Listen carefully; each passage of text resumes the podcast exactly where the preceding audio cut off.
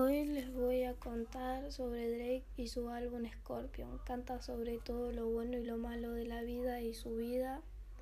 O sea, es algo increíble contar algo que de tu vida y pasarlo a un álbum. Y para hacer este álbum a él le tomó tres semanas. Cinco de esas músicas ya tenía, son 25 en total. Pero yo creo que este álbum fue maravilloso por todo lo que pasó y contar todas sus canciones es increíble. La música es un panorama emotivo contra que Drake proyecta sus pensamientos, como en Gospel. Es el primer disco que llegó a un millón de entrevistas en solo una semana.